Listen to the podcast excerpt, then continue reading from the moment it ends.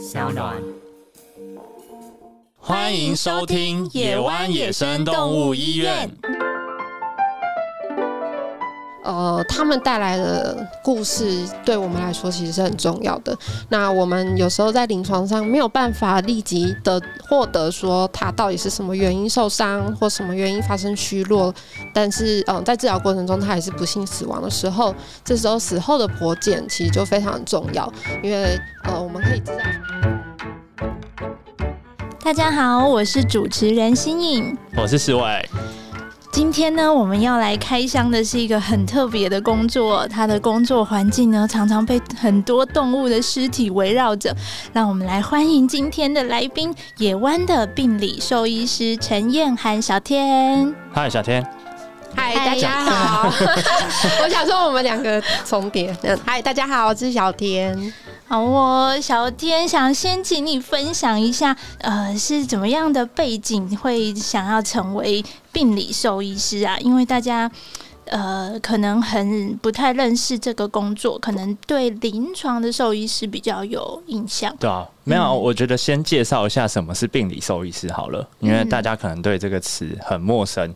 对你先介绍一下病理兽医师跟一般兽医师到底差在哪里？好的，嗯，病理送医师呢，基本上呢，他做的事情是呃，我们会协助临床去做呃很多包含像是。简体呃生检，就是比如说大家可能最能快速理解的，就是我们人嘛，就是如果身上长了一块奇怪的东西，我们会到医院去给医生看。那医生摸一摸看一看，然后可能就觉得哦，这可能要切下来，然后我们要去化验，看一下它是什么东西。那这时候呢，这个东西切下来送去化验的单位，通常就是病理。医师就是人医的病医师去做的事情。那其实病理兽医师呢，其实也担任这样的角色，就是在小动物的临床上面，很常会需要有这样的简体送给病理兽医师去看，它可能是什么肿瘤，还是它只是单纯的增生或是感染。对，那但是病理兽医师其实还有另外一个工作，就是我们在动物可能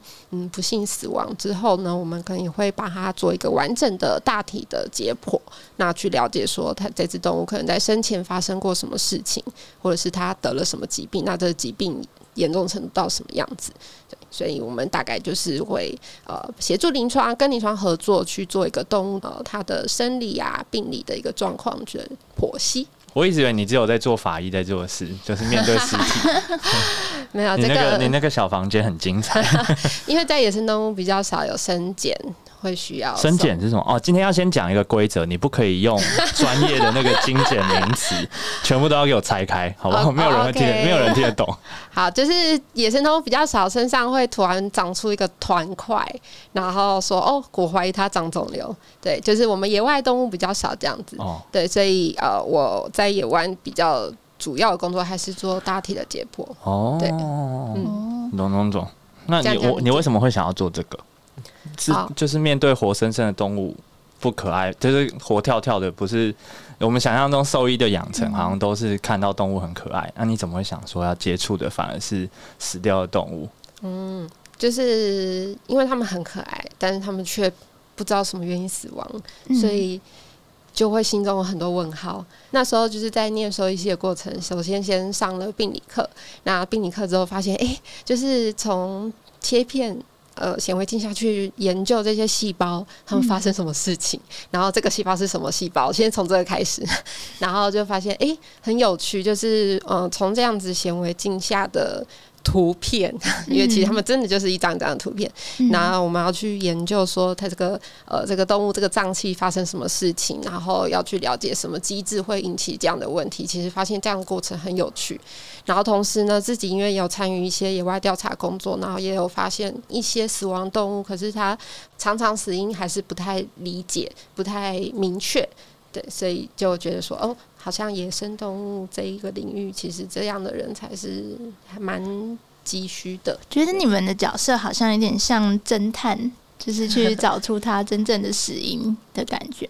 嗯，就是跟临床医师一起做这件事情。哦对对对。那你刚刚说到你在做野外调查的时候，有这个体，就是有这个感想，是看到哪一只动物？还记得吗？嗯，哎，当时大概是一只幼环，因为那时候其实就是狂犬病爆发后几年，然后呃，我有参与学校的就是呃专在做狂犬病检验的实验室。那那时候其实就呃也有一只幼獾，是我们当时有在哎，我有参与那个野外调查自工，然后就是有去追踪的一只，然后就它。嗯，在追踪过程中，就是不知道什么原因死亡，可是后来就是狂犬病检验都阴性，对，所以其实他现在的死因还是不明啦。对，那那时候就觉得，就是很想知道他到底怎么了，对，然后但是自己能力还不到，对，所以就觉得下定了这个决心，觉得之后要想要往这一条路去走，这样子。对啦，医院好像真的很多动物最后也不知道怎么死的，就是我们什么都验不出来。嗯，就是临床的检验有时候还是有些极限，哦，对，然后加上如果以野生动物来说，就是我们的物种太多元、太多，呃，而且大大小小，然后设备又有限，所以其实，在影像影像学，就是常常就是在。拍 X 光可能很小很小的鸟根本什么都看不出看不清楚，对，就是那些小小细微的骨折其实是看不清楚的，对啊，所以就是即使只是一个简单的创伤，可能还是需要借由解剖我们才能证实啊，对，它真的是某一个脊椎断了，你就会把它拆开啦，然后一根一根看，这样是吗？应该说就是解剖的过程就会很小心的一层一层，就是皮肤肌肉把它顿剥开来，然后去确认说哦，它的骨骼是不是真的。骨折了，而且造成周围的肌肉组织的呃损伤，这样子，然后去看他是不是真的有符合临床的表现，这样子听得懂吗？不是像我们啃鸡腿是直接拿下来，是你要一层一层一层的打开。没错，没错，就是不是不是像吃吃炸鸡一样，直接把肉哇就咬掉。我们要先吃外面那个脆脆的皮。其实有点像，还是要先把皮分开，你要看一下是不是有些皮下淤血、流出血等等。因为其实就算是呃，就是这些伤，它可能造成的严重程度都不一样。然后就算他有这个伤，他可能也有一些其他前置因子导致他发生这个伤。所以我们在做解剖的时候，还是都要用完整的呃解剖的流程去做检查。要不然我们很可能就会错过，对，错过或忽略掉一些很重要的关键线索，这样子。哇，确实是有像人类的法医的那种角色。好，那呃，台湾现在有哪一些单位会需要病理兽医师这样的职位啊？嗯病理兽医师其实蛮多单位都会需要的，那包含公家单位啊，或是呃一些私人的检验的单位，或是病理检验单位，其实都蛮需要。那就是看各单位有没有试出这样的职缺需求，嗯。嗯，接下来想请小天来聊一聊，你觉得病理兽医师这个工作它的重要性哦？因为我记得呃，之前有一次小天刚好在我们医院里面解剖一只三枪，哦不是哦是三枪哦，对对是解剖一只三枪，然后那时候我们刚好有请一个水电师傅来帮我们就是修一些冷气之类的东西，那那个师傅来了之后，我们。呃，当时有点没有管理好师傅的动线，所以师傅就一不小心 就闯入了小天的解剖现场，然后他就看到那个一滩的那个血肉在桌上。因为我当时跟在那个师傅的后面，然后我就听到他这样，就是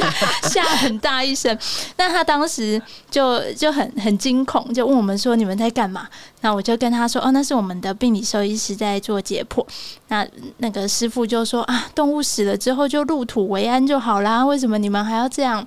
对，那呃，我当时也一时不知道怎么跟他说明。那如果是小天你来说的话，你觉得，哎，动物就入土为安就好啊？为什么还要再去把他的尸体做这么多事情呢？嗯，就是 对那个师傅后来有跟我跟我讲，就是他吓到。不过他后来就是我跟他解释，就是其实呃。野湾医院其实，在收的野生动物很多都是呃跟人为活动或是人造物有关的创伤，或者是可能会有一些传染病的问题，而进到我们的医院的。那这些动物其实他们带来的故事，对我们来说其实是很重要的。那我们有时候在临床上没有办法立即的获得说它到底是什么原因受伤或什么原因发生虚弱。但是嗯，在治疗过程中他还是不幸死亡的时候，这时候死后的剖检其实就非常重要，因为呃，我们可以知道说他是不是呃真的只是单纯的创伤，就是比如说被车撞或是撞玻璃。那好，即使是单纯的创伤，那这些人造物对他们呃。带来的这些创伤可以严重到什么程度，导致他们的死亡？这些东西都是很重要的讯息跟资讯，我们需要把这些资讯整理出来，我们才能去把我们现在人跟动物存在的冲突到底严重到什么程度，去更具体化，让大家可以更看到这些问题是真实的存在。那但有时候，其实动物的创伤，它其实背后还有很多潜在的问题。比如说，我有捕过一只凤头苍蝇，它入院的原因是因为车祸撞击。那很明确，很明确的就是它有一些呃头部、眼部的一些呃损伤。但其实解剖检之后，发现它非常的消瘦，而且甚至它的肝脏有肿大，然后全身消化道其实充满了满满的寄生虫。那其实代表这一只动物，它应该在生前就应该有一些问题导致他，呃，他的体态会变成消瘦，所以是不是因为这样子，他可能嗯，就是比较头晕啊，比较没力气啊，去闪避这些哦，汽车变成汽车，其实只是最后让他死亡的原因，但他之前可能有其他的疾病问题，就就有点像那个石虎一样。可能是犬杀食虎发现犬小病毒的比例的问题。嗯，对对对，就是很类似这样子的一个状况存在。然后像是我们在今年年初的那只呃野猪，它的死亡原因是被犬攻击死亡，但是它其实呃，我们把它移出来的时候，发现它全身几乎都是呃像人类的疥疥螨虫感染那样子的一个呃很严重的皮肤的角质增生。对，那其实它或许。呃，它它可能就是前面有一个原因导致它这个寄生虫大爆发。那剖检之后也发现它其实是有呃慢性消瘦的一些证据。对，那所以像这样子的个体，它是不是因为在野外它没有力气吃到很多食物，所以晃晃晃，然后晃到人的环境，然后就进去吃人菜园里面的东西，然后就不幸又被狗攻击，呃，失血过多死亡这样。对，所以其实我们能够把每一个动物的故事都把它。嗯，更具体化的呈现出来，它到底生前发生什么事？其实对，呃，我们第一线做救援，其实我觉得这也是一个非常重要的任务。嗯，对，嗯，那个猪我还蛮印象深刻，就是我们现在二楼那个头骨嘛，对。哦，对，我们后来有把那个猪留下来做标本，大家如果来野湾医院的话，可以看到那个猪的头骨。对。诶，想问一下小天，那你每每天在野湾工作的日常，就是一天都是怎么开始？每天都要做哪一些事情呢？哦，我会先去我们诊疗室的冰箱确认一下，哎，前几天有没有？先去冰箱看看今天的菜 有没有我的我的我的客人？对，对，我们野湾的冰箱里面冰的，呃，除了食物之外，很大一部分就是尸体哦。对，但是不会混在一起冰啦。对对对，那基本上就是呃，临床兽医他们在动物死亡会先跟我说啦，那我们会先讨论一下接下来要做哪些事情。那比如说呃，不只是住院中死亡的，那有些是可能愈后不好的。那他可能已经我们已经尽力了，但是他的状况也是不好，羽毛也是长不好，然后甚至出现一些我们嗯不期待出现的神经症状。对，那像这样子的个体，可能我们最后大家讨论说啊，应该有一个停损点了，那可能就要做安乐死。那像这样的个体，我们就是我们跟兽医师们都会讨论说。那哎好，那接下来可能在安乐死前，我们可能要先采集一些样本，尤其是血液，尤其像其实我们一直以来呃都陆续有一些小医院的个体，那小医院嗯可能他们。不太确定到底是因为先天的问题，还是说就是一些大自然淘汰，还是说因为他们真的是落潮，然后造成的一些创伤。对，所以其实，在有一些小医院的个体在照顾过程，他们最后还是都没有办法很顺利的野放，就是会出现一些神经症状等等。就所以像这样个体，其实临床的采样采血就很重要。那因为小医院很小，所以我们很难像其他的物种一样很轻易的可以呃说哦，我们只要把它采血就采一管这样。所以他要安乐死前，我们可能就呃可能会做心脏采血，或者是试着先从血管采血等等，就是尽量先采集可以验血的量。对，像这样的过程，我们就会讨论，然后请他们采完之后再安乐死。那那第二天之后就是我的工作，这样子。对，所以其实呃，这是。一天的开始，对，先去冰箱，对对对对对。因为其实刚刚前面听起来好像病理兽医师比较多时间都是在研究室或实验室自己工作，大家可能以为说，呃，如果你不喜欢跟人沟通的话，你就当病理兽医师，可能就比较可以回避这一块。但其实刚刚听起来还有蛮多需要跟临床合作或是沟通的地方。嗯，一定要的，因为。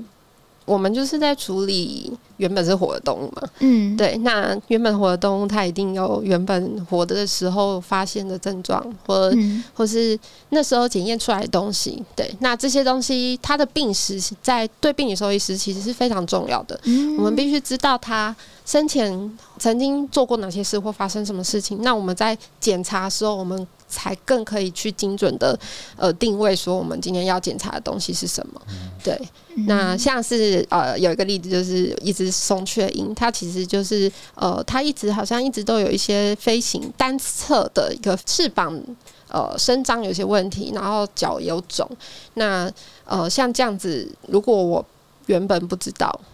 它翅膀的呃行动是有异常的，我可能嗯就不会特别说就是会去特别检查它每一个。肢体关节，因为其实以一般常规来说，就是它的我们的检查还是会有一些呃一些流程，对步骤，对。那但像这只，就是它有特别，就是我要检查它的那个呃关节的部分，那。呃，因为也有特别检查到它翅膀有些问题，然后婆检也发现确实有意想不到的状况，然后后来呢，就是延一路延伸，就是原本脚的话，我们可能只会大概看一下有没有外观异常，但是像这只，我就要整个连皮脚的皮都一起把它蹲剥开来看，它是不是肌肉有一些问题呀什么的，对，那就会增加很多 解剖的时间，但是就是是必要的，所以就是临床资讯必须我必须清楚跟知道。然后，呃，才能去帮助，就是这只动物的剖检可以更精确，这样子。所以沟通很重要。那那我插题问一下，那是松雀后还是怎么样？它刚好就是都在单侧的呃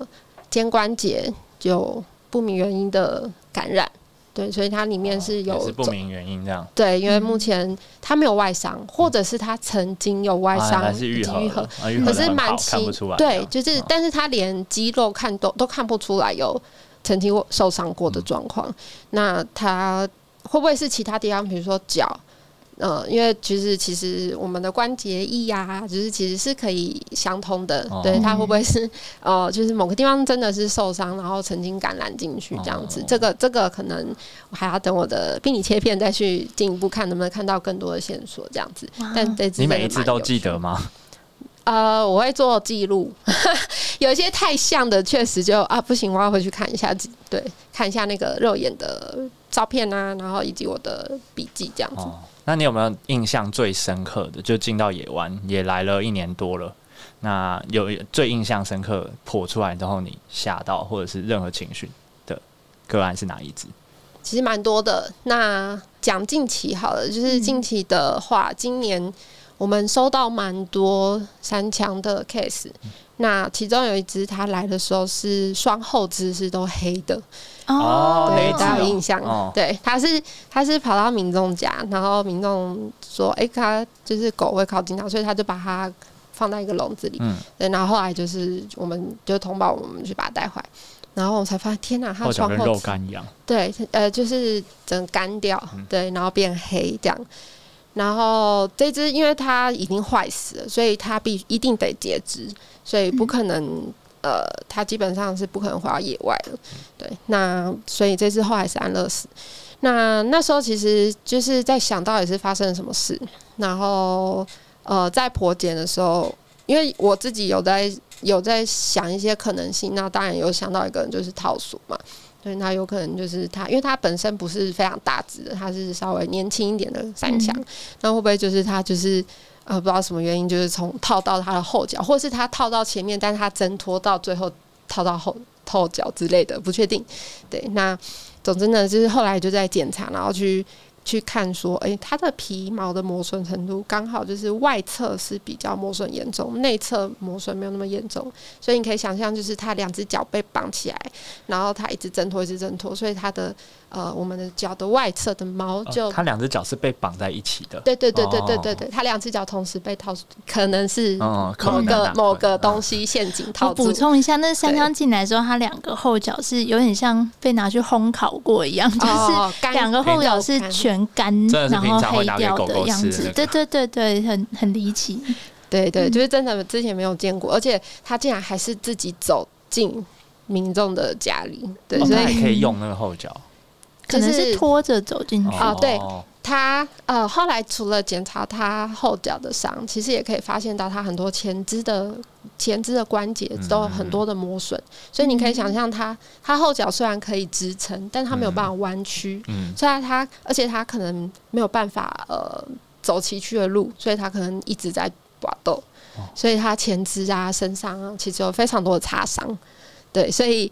呃，就是就是在这样的检查过程中，其实可以，你可以去把他生前大概经历过什么事情勾勒出来。对，所以觉得好像在看推理剧哦，就是我有看那个 Doctor Murphy，然后脑海中呢拼出来的。对啊，就是看那个犯案现场的那个一些痕迹，然后去推敲说，哦，这凶手从哪边走进来，从哪边走出去，这样。嗯，对我也我也觉得我现在越来越想来做这件事情。OK，你你你蛮喜欢这个工作的，嗯，蛮喜欢的。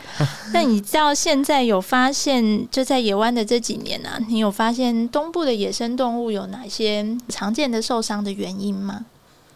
其实最多当然还是撞击，嗯，对对对。那撞击分很多种，就是车祸啊、撞击呀等等。对，那这些呃撞击基本上，尤其是鸟类啦，对，所以他们他们的创伤真的是可以呃当下死亡，或是拖个两三天、四五天之后死亡。对，所以这是这是大概是最多的一个原因之一。那但是呃有一些撞击的个体，它不一定。会死亡，它是有机会康复的，所以，嗯，我们来讨论说哪一些创伤它比较容易，呃，动物比较康复的几率比较低的话，那像是，嗯，最近我们都来讨论的流流浪犬猫的攻击，或者是说陷阱，陷阱的话还好，陷阱可能通常是截肢，但就是看它伤到哪一个部位，然后有没有愈后，呃，有没有可能也放，对，但是呃。流浪犬猫的攻击，其实在我目前基本上超过百分之八十的 case 基本上都是死亡。对，那很少很少有完全就是可以康复回到野外的。对，那尤其是其实大家也不要小看，其实猫攻击也非常多。那尤其在鸟类，对，其实我们因为现在有跟呃台大的黄慧小老师合作，所以我们就是一旦发现身体呃动物的身上有一些。呃，疑似穿刺伤，或的或撕裂伤，或或者有些截断毛发，一些特征性的病变，我们就会采样送去给老师做呃实验室去做检验，看有没有犬或猫的口水，那就会发现很多呃意想不到的 case，其实他们都是有被呃猫或犬攻击，像是麻雀，或是像呃之前我们有一只黄嘴角鸮，它是呃一位民众说，诶，在菜园看到它就在。高丽菜旁边，然后就他妈妈想说：“哎，怎么会有就是猫头鹰在这里？”然后送来，而且那只刚送来的时候，它还可以吃东西哦。我们还有，嗯，对，我们就是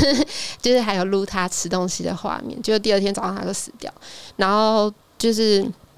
后来解剖仔细的检查，发现它在它的耳孔后面的。脑头部的皮肤是有大概两个穿刺伤，而且其中一个穿刺伤口周围有结团的羽毛。那这个就是 不会吧？而且我那时候有问说：“哎，你们家有没有就是周围有没有有当猫啊？就是猫在出？”他说：“有啊，对，猫都对啊，有啊有啊，就是猫会这样出。”对，然后就马上就觉得嗯，不会吧？啊，确实，这种嘴角消哎，毛茸茸的动物好像有的时候真的是很难发现一个小小的对，因为因为那个鸟类真的，我必须说真的很有有困难度，因为它们的绒羽非常密，有时候在动物很紧迫的时候，我们可能没有办法这么仔细一层一层去找到它的伤在哪里。动物很紧迫，因为我们也必须要考虑到操作的时间，对，给动物的压力，对对对对对。对，所以大概刚刚在讨论就是原因嘛，就是创伤，嗯对对对，大概大概这些。对，但我想提一个，就是其实、呃，我们也不能忽略有人为虐待的可能性，嗯。因为其实在今年我们在五六月的时候有收到一只是家鸽幼鸟，那只真的触目惊心，那只是我现在目前收到我觉得最难过的。哦 因为那只它那时候大家还不知道它是什么鸟类，就是民众通报说哦，我收到一只对啦，因为。我们不知道它是什么鸟，然后所以先送来了，我们最后才发现它是外来种，这样。嗯，对，它是嘉哥的一只幼鸟，但是它它的状况有点可怕，就是嗯呃，它的食道被切开，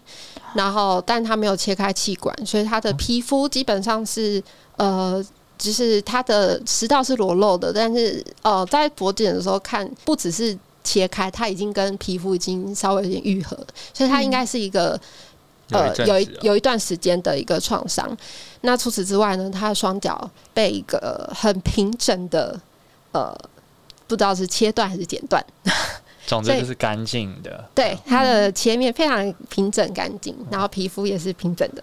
对，所以那就一定是切的啊，就这不可能是一定是人呃做的，对，对一定是人为的嗯。对，那但是他还活着，所以那时候临床医师收到的时候，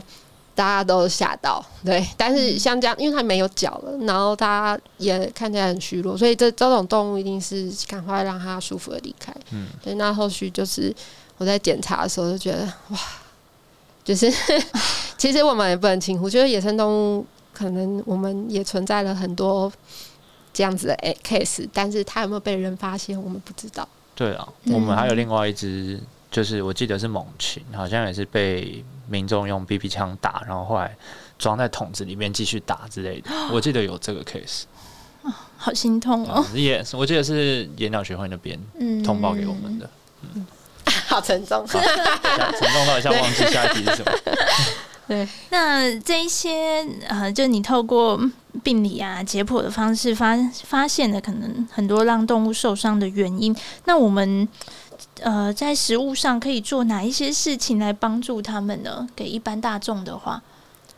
哦，你说像我的工作嘛，可以。嗯哦，好，其实刚刚有分享很多案例啦。其实我我现在这这一段呃，在野湾工作这段时间，我有个体悟，就是我觉得我的呃工作呢，我除了就是要去探究他们的死因可能的死因之外，嗯我觉得这些动物的故事都必须经由每一个呃环节，然后让它就是呃用大家更能理解的方式去知道说，诶，这些动物到底发生什么事？那我们的环境中正在发生什么样的事情？甚至是是不是有一些呃潜在的一些人为的一些呃暴力行为是存在我们的生活中？对，其实这也蛮重要，大家可能可以呃放在心里，因为其实国外其实已经非常重视动物虐待这件事情了，嗯因为其实很多犯罪者就是他们其实背后都有一些呃动物虐待或是前兆嘛，对他们都有一嗯些前科。嗯嗯嗯，对那台湾其实我觉得这部分大家可以再加油一下。你是说暴力犯罪者他可能会有一些虐待动物的前科，这是在国外现在有发现。嗯哦，嗯对那其实我觉得，虽然野生动物比较少被讨论这个，但是其实我觉得它可能就是个黑数，因为我们只是没有去。只我们收到的都是冰山一角。对对对对对对。嗯那当然就是如果我们呃回推到就是全猫，那是更可以去及时发现这些嗯 case 的，因为全猫是对人类来说比较容易取得的嗯，的来源，这样。对，那回到野生动物来说的话，我觉得就是我们希望就是这样子的一个病例跟分享是。呃，一个探究，我们可以把它更数据化，然后把它呃跟我们现在在讨论很多议题去结合，让大家知道说，呃，这些事情是真实存在的。那我们可以跟我们现在的呃议题去相辅相成，去支持我们现在的这些讨论的问题，这样子。对啊，其实我们医院里的工作每一个都是环环相扣的。大家从一开始动物进来是临床的兽医师要去诊断他们啊，过程中也要跟病理兽医师合作。那我等我们真的发现说，诶，他确实是因为哪几个原因受伤了之后，我们再透过教育跟宣导来去让民众更正视这些问题。好，那最后呢，我想请小天跟呃，如果说有现在可能学弟妹啊，或者是一般大众，他们也想要投入这个病理兽医师的行业，你有没有什么建议想给他们？好的，嗯，就是呢，首先。呃，要好好学病理课，对，这个很重要。就是呃，大家真的对病理有兴趣的话，我觉得很棒。就是好好的把学校该学的东西学好。而且其实病理不只是病理啦，就是其实它会涉及很多生理啊、传染病啊等等。就是其实这些东西都会帮助你的呃，你整个在做病理的一个。诊断上面是会非常重要的，对，所以呃，就是如果真的有对病理解剖或是病理兽医师这个工作有兴趣的话，当然就是在学校先把这些专业科目学好。那当然就是如果有机会参与的话，就多参与学校这方面的实验室，对，就是去跟着这些有专业、非常有经验的老师们去。去学习以及学长姐们去学习每一个就是执行这些病理检验工作或者病理解剖工作是怎么做的。对，那其实从这些过程中，你就可以去不断反思自己是不是真的喜欢，然后你喜欢从呃做哪个层面、哪个方向这样子，是不是需要可能不怕血？呃，这一些是必的。对对对对对，就是对啊。刚刚听那个解剖的过程，感觉也需要有一颗强壮的心。对嗅觉要差一点 啊，嗅觉哦，确实啊，对对，最好是闻不到的。对，就是呃，有时候你收到的简体可能会会有点恶臭，对，对啊，所以确实，但是就是要如果真的很喜欢，就是要想办法克服，多戴几层口罩之类的。对啊，也可以多想一下这个工作可以为动物带来哪些很重要的事，可以更有动力。没错，没错。好，那我们今天呢，就谢谢小天跟我们分享病理兽医师的工作喽。谢谢小天，谢谢，感恩感恩。感谢大家收听今天的野湾野生动物医院。如果你喜欢我们的节目，欢迎订阅，也给我们五星好评或是留言支持哦。那如果对我们节目的相关资讯有兴趣的话，都可以在 Podcast 的文字栏中找到相关的讯息还有连接。保育野生动物，没有人是局外人。邀请你和我们一起努力。我们下一集再见喽，拜拜，拜拜，拜。